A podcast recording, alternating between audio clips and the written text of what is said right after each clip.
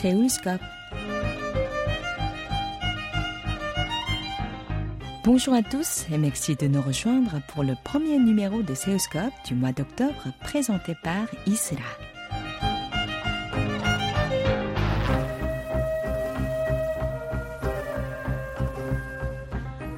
Wu Young-seok, chercheur à l'Agence pour le développement de la défense, est parti vivre en France en 1978.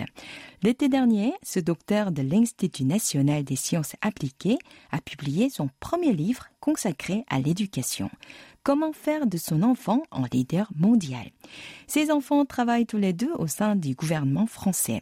Cédrico, secrétaire d'État au numérique, et Delphino, ambassadrice et secrétaire générale de la conférence mondiale de l'ONU sur les femmes. Cette dernière était d'ailleurs l'invitée des CESCOP du 8 septembre 2017 lorsqu'elle était députée de Paris. Nous sommes allés rencontrer cette fois leur père, Oh Yang-sok. Ah, Je ne sais pas du tout. Mais une chose certaine que je suis philanthrope, c'est tout. Le reste, tu fais quoi, mon nom, bon, ça sert à rien. Ma qualité est un philanthrope, c'est tout. Et vous avez publié cet été Comment élever les enfants comme leader global? Comment le français est entré dans votre vie? J'étais toujours curieux d'apprendre des langues étrangères, parce qu'une langue étrangère, ça s'ouvre à un autre monde, toujours un nouveau monde. Mais euh, il y avait une raison professionnelle, parce que euh, en 1976, en plein régime de General Park, à ce moment-là, moi je travaillais pour la défense nationale et ingénieur d'armement. Donc je développais des missiles pour la première fois en Corée. Alors il a fallu que j'aille en France pour apprendre un peu la technologie. Même si on parle en anglais, il faudrait apprendre le, français. Donc à ce moment-là, on a commencé à apprendre le, français à l'Alliance française à Hyundong. C'était en 1976. Et vous avez quitté l'Agence pour le développement de la défense pour partir pour la France en 1978. Qu'est-ce qui vous a poussé à abandonner le travail stable dans votre pays pour une nouvelle vie? Ah, Il y a beaucoup de choses. J'ai quitté définitivement, entre guillemets, parce que je suis revenu, donc c'est pas définitivement, mais euh, en 76 euh, pour la France pour euh, pour un stage en, France. Alors j'ai passé quelques mois, exactement plus de quatre mois en France, je veux dire. Après je suis revenu en de 76 à 77 à Choubal pendant quatre mois, mais à ce moment-là j'ai senti, j'ai appris la liberté. À ce moment-là j'étais ingénieur d'armement, donc malgré le régime musculaire à l'époque, moi j'ai eu la liberté énorme Hein. J'avais pas de couvre-feu de nuit où tu peux passer n'importe où. J'avais un permis de traiter des forces nationales. Vraiment, j'avais la liberté matérielle. Mais en France, euh, j'ai appris il y a une autre liberté, donc liberté mentale. C'est ce qu'on peut faire, ce qu'on peut parler de ce qu'on pense. Mais en Corée, c'était pas ça. Sous le régime pas en 77, 18, là, c'est pour ça, j'ai décidé de quitter, de goûter de nouveau la liberté. Dans son cœur comme des cendres, tous ses rêves à demi fanés, alors elle a murmuré Liberté, liberté, liberté. Et vous avez choisi Lyon pour vous installer en France. Pourquoi ce choix? Lors de mon premier séjour en France, j'étais à Paris, à Bordeaux, à Strasbourg, à Nice, à différents endroits en France. Mais je suis jamais allé à, Lyon. Lorsque j'ai postulé à des universitaires et j'ai écrit une lettre, euh, je voudrais venir euh, faire des études en France. Alors il y a donc à Bordeaux, à Paris, à Strasbourg et à Lyon. Ils m'ont tous accepté de venir. Mais c'est Lyon le seul endroit où je suis pas allé voir. Et donc je suis y allé directement par là, mais d'autre part, avant de partir euh, pour la France, euh, j'ai posé des questions aux amis français qui habitent en Corée. J'allais à Lyon. Ils disaient, oh là là, tu vas aller à Lyon, c'est une ville affreuse. Pourquoi? Parce qu'ils sont un peu têtus, ils sont un peu comme des mules, comme ça. Donc les Lyonnais, c'est une habitation terrible. Alors ça, ça m'intéresse beaucoup plus. Vous savez, que la France, il y a deux régions en France, c'est Paris et le reste. Mais à Lyon, ça me plaît beaucoup plus. En plus, je recommande à tous les gens qui veulent partir en France euh, de commencer leur vie française en Provence. C'est beaucoup mieux, beaucoup plus apprécié la vie française. Pas de difficulté pour vous adapter à la société française? Absolument pas. En arrivant tout de suite, je me sentais absolument bien. C'était bien parce que euh, d'abord, je me trouvais dans le milieu étudiant. Parce que dans le milieu étudiant, comme on est jeune, donc on est souple, on adapte, on accepte de tout. C'est ça. Mais si j'étais, par exemple, dans une société civile ou dans une entreprise, ou ça, va être beaucoup plus difficile. Mais dans le milieu étudiant, on devient tout de suite amis, on accepte, on aide, et voilà. Donc, je me suis réjoui de commencer la vie dans l'enceinte universitaire.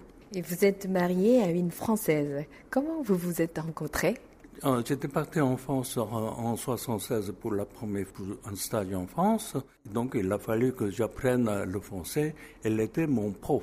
Premièrement, je l'ai vu pour la première fois, une fille avec les yeux très grandes. Elle était coiffée avec un foulard à, turquoise ou comme ça. C'était la première fois que je voyais une française. En plus, euh, c'était euh, physiologiquement différent des coréennes. Donc, c'est intéressant parce que euh, je suis ouvert à tout ce qui est nouveau. Donc, alors, c'est pour ça que je commençais à apprendre le français plus ardemment que les autres. Au fur et à mesure que j'apprends le français, ça m'ouvrait à la vie ou à l'esprit français. Donc euh, c'est ça qui est beaucoup plus intéressant par rapport aux autres langues.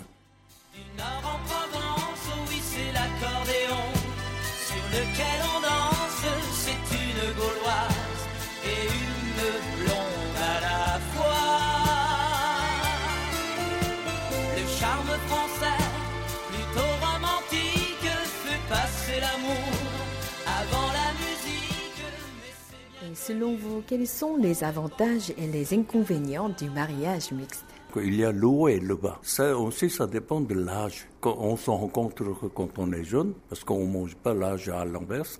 Donc, alors, on passe le temps euh, de la vie ensemble. D'abord, ça fait découvrir un autre monde. L'avantage, c'est de faire un amalgame ou une fusion de melting pot, de la culture. Quand on est jeune, on est très très souple, donc on accepte tout et on, comprend beaucoup mieux. Mais au fur et à mesure l'âge passe, on devient plus rigide. En plus, on revient la culture d'origine. Par exemple, mon ex-épouse, elle aimait un kimchi au début, elle était raffolée de la, de la nourriture coréenne, mais beaucoup plus tard, c'était kimchi, c'était, ça sentait un peu mauvais.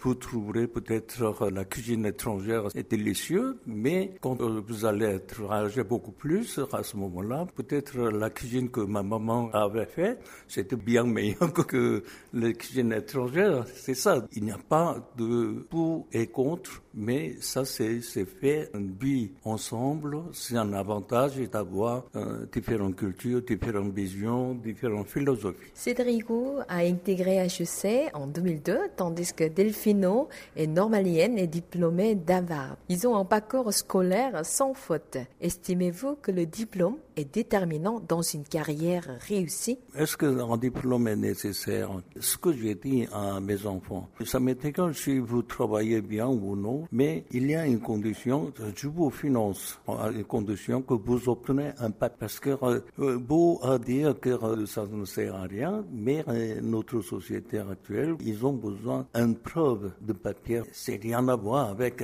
votre capacité de faire chose que ce soit, mais ils demandent que le papier. À partir de papier, vous êtes jugé. Vous avez une clé de rentrer à la société, c'est tout, mais le reste, je demande pas. Par contre, il faudrait que vous vous cultivez bien. Ça, c'est très important parce que euh, je vous parle à mes enfants comme boîte de conserve vide. voilà. C'est comment d'être père d'un fils secrétaire d'État et une fille ambassadrice à l'ONU Rien du tout. C'est leur travail, leur fonction, leur euh, poste, mais moi, euh, simplement leur père. C'est tout. 착한 주인공이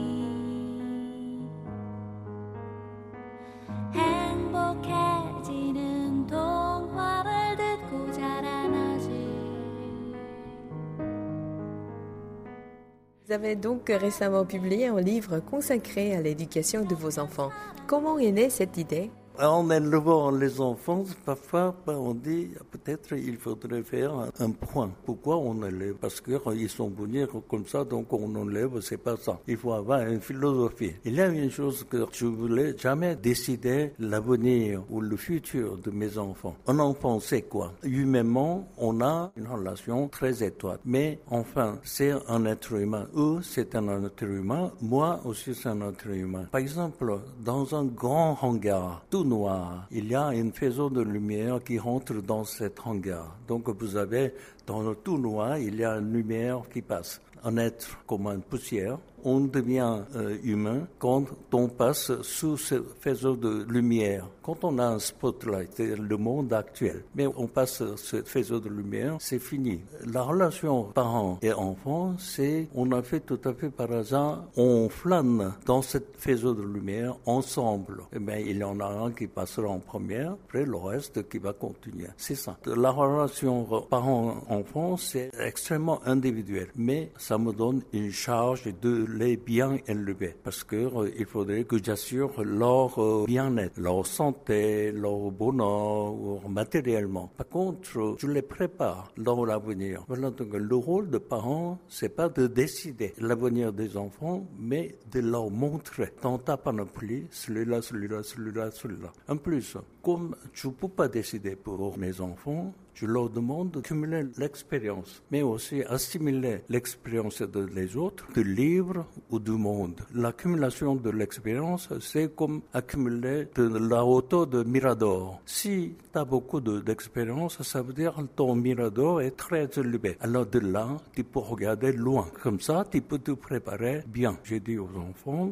les larmes qui coulent dans tes yeux, il faudrait que tu te laves seulement avec ta. C'est pas des autres qui vont t'essuyer tes larmes. Euh, une autre idée, c'est au courant de la vie, on arrive à un endroit, euh, à une chambre, où il y a plusieurs portes. Et chaque porte te t'amène à une autre direction de la vie. Alors, il faudrait que tu ouvres de ta main la porte où tu voudrais aller. Il faut jamais que les autres ouvre pour toi. Comme ça, tu peux décider de t'avenir toi-même. Moi, je peux t'aider, simplement, c'est tout. On doit ouvrir toujours par soi-même euh, la porte, mais la porte que quelqu'un d'autre ouvre pour nous, c'est la porte de, de cercueil, c'est tout je suis absolument pas responsable de ta vie parce que tu peux pas décider des choses pour toi. Si ça tourne bien, c'est bien. Mais si ça tourne mal plus tard, je ne vais pas dire excuse-moi, j'ai gâché ta vie. Tu peux pas dire ça. Donc c'est toi qui décide. Mes aubes de feu, peindre de rose et broder de et quelles sont les valeurs les plus importantes que vous vouliez transmettre à vos enfants? D'abord, je vous ai dit tout au début, philanthrope. Il faudrait aimer l'humanité. Tout part de l'amour de l'humanité. Pour aimer, vraiment aimer l'humanité, on a besoin des qualités euh, à avoir, c'est l'honnêteté, la justice, tolérance, beaucoup de choses. Donc ça, c'est là-dedans, il y a beaucoup de choses. En plus, pour le rôle des parents, très important, c'est montrer l'exemplaire. Par exemple, euh, parfois on parle de la mère de Mentsu, disciple de, Confucius. Sa mère avait euh, déménagé trois fois. Et premier endroit où elle habitait, c'était le quartier de funérailles. C'est quand ses enfants faisaient euh, toujours de faire des funérailles. Alors elle a déménagé dans un quartier de commerçants. Alors ses enfants imitèrent toujours des commerçants revendre quelque chose. Alors elle a dit, mais ça va pas. Elle a déménagé une troisième fois dans un quartier de, des savants. Elle a vu ses enfants travailler à lire des livres. Alors elle m'a dit que c'est important l'environnement euh, éducatif. Mais elle est un peu hypocrite parce que si elle-même, elle lisait le livre chez elle, qu'est-ce que ses enfants pouvaient faire? C'est ça ce que je vais faire. Moi, je travaillais, je lisais beaucoup et avec mes enfants. Et mes enfants me disaient, ah mais mes parents, ils lisent le livre. Donc, mais on a de temps, on ouvre le livre. Par exemple, pour la, langue étrangère, euh, chez nous, ben, en France, euh, je lisais souvent Le Monde, euh, je lisais New York Times, Economist, Time et Music. Donc, les enfants regardent, oh, c'est quoi? C'est une autre langue. Apprends. En plus, la lecture, c'est vachement important pour les enfants. Je faisais parfois 1000 kilomètres en avion pour entrer une heure plus tôt pour dire bonsoir à mes enfants, lire un livre. Je faisais la lecture dès la naissance à mes enfants. Mais ils ne comprennent rien du tout, peut-être. Mais euh, quand même, euh, le jour de naissance, on commence à lire une page ou euh, quelques phrases. Après, tous les soirs, on a lu ensemble, tous les quatre.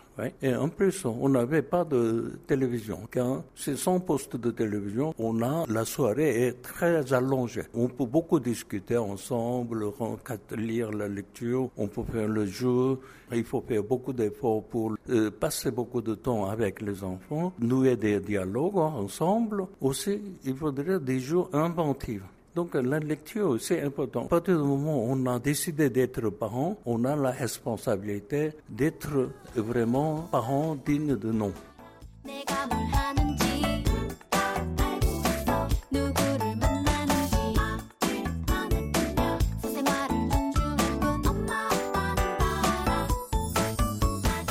Parlons de vous. Vous vous sentez français ou plutôt coréen? Je suis ni l'un ni l'autre. Je suis cosmopolite.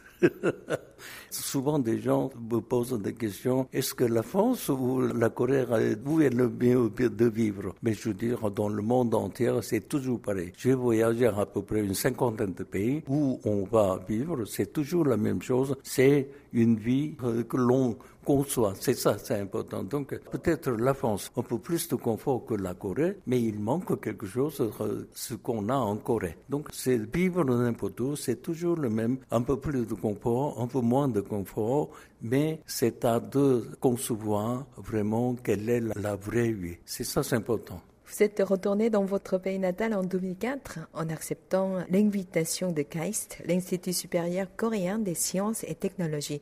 Comment expliquer ce choix? KAIST euh, m'avait confié beaucoup de travail quand j'étais en France. J'avais passé un audit de, l'Assemblée nationale un jour. Leur renommée était très bien euh, leur niveau scientifique. Mais par contre, ils avaient très faible relation internationale parce qu'ils sont renfermés euh, sur eux-mêmes. À partir de cette remarque-là, bureau de relations internationales m'a contacté.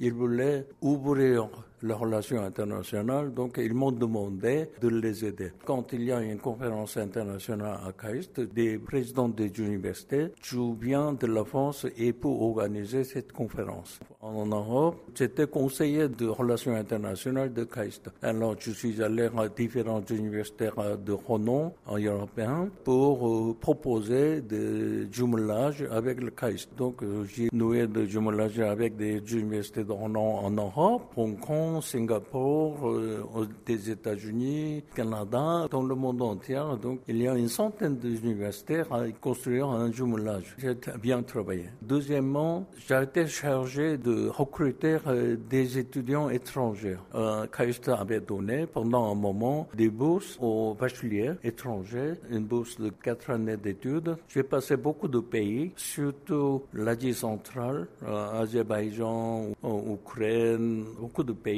pour recruter des jeunes bacheliers. Je leur faisais conférence toujours pour échapper à la pauvreté du pays. Il y a une seule chose à faire, c'est l'éducation. Ça, c'est ce que j'ai vécu en Corée. Donc, dans le passé, un pays comme la Corée, autrefois, dans les années 60, on avait le plus pauvre pays du monde. Mais L'argent, on peut emprunter n'importe où, mais pour faire un développement économique, il y a deux choses. Il y a l'argent et l'homme. L'argent, on peut emprunter, mais l'homme, on ne peut pas faire le jour au lendemain. Il faut avoir du temps. C'est là, je l'aurais dit à Azerbaïdjan, alors j'avais recruté une cinquantaine d'étudiants bacheliers. Ils ont fait leur diplôme ici. Ils sont le pilier de développement Azerbaïdjan actuellement. Il y a d'autres pays, avaient dépensé énormément d'argent pour leur éducation. Sur ces pays-là, ils vont se développer. Retrouver le mien, retrouver l'entrain c'est en l'avenir, croire un peu encore, car te voir grandir, c'est me voir plus fort. Quel conseil donneriez-vous aux parents qui veulent faire de leur enfant un talent d'avenir? Il faudrait qu'ils se regardent. Parce que euh, souvent, les enfants s'inspirent de, de l'ambition de leurs parents. Les parents n'ont pas d'ambition, n'ont pas de d'effort pour faire, mais les enfants ne prennent rien faire. Parce qu'ils veulent devenir comme leurs parents, c'est tout.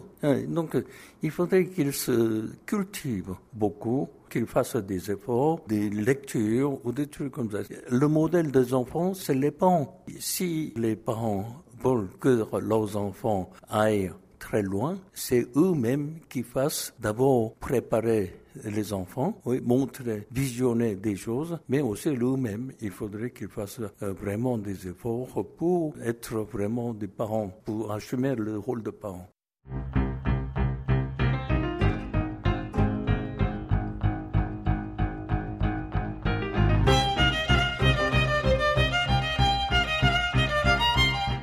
C'était Isra au micro et Oayan à la réalisation. Merci de votre fidélité et à bientôt pour un nouveau numéro de Seus Cap.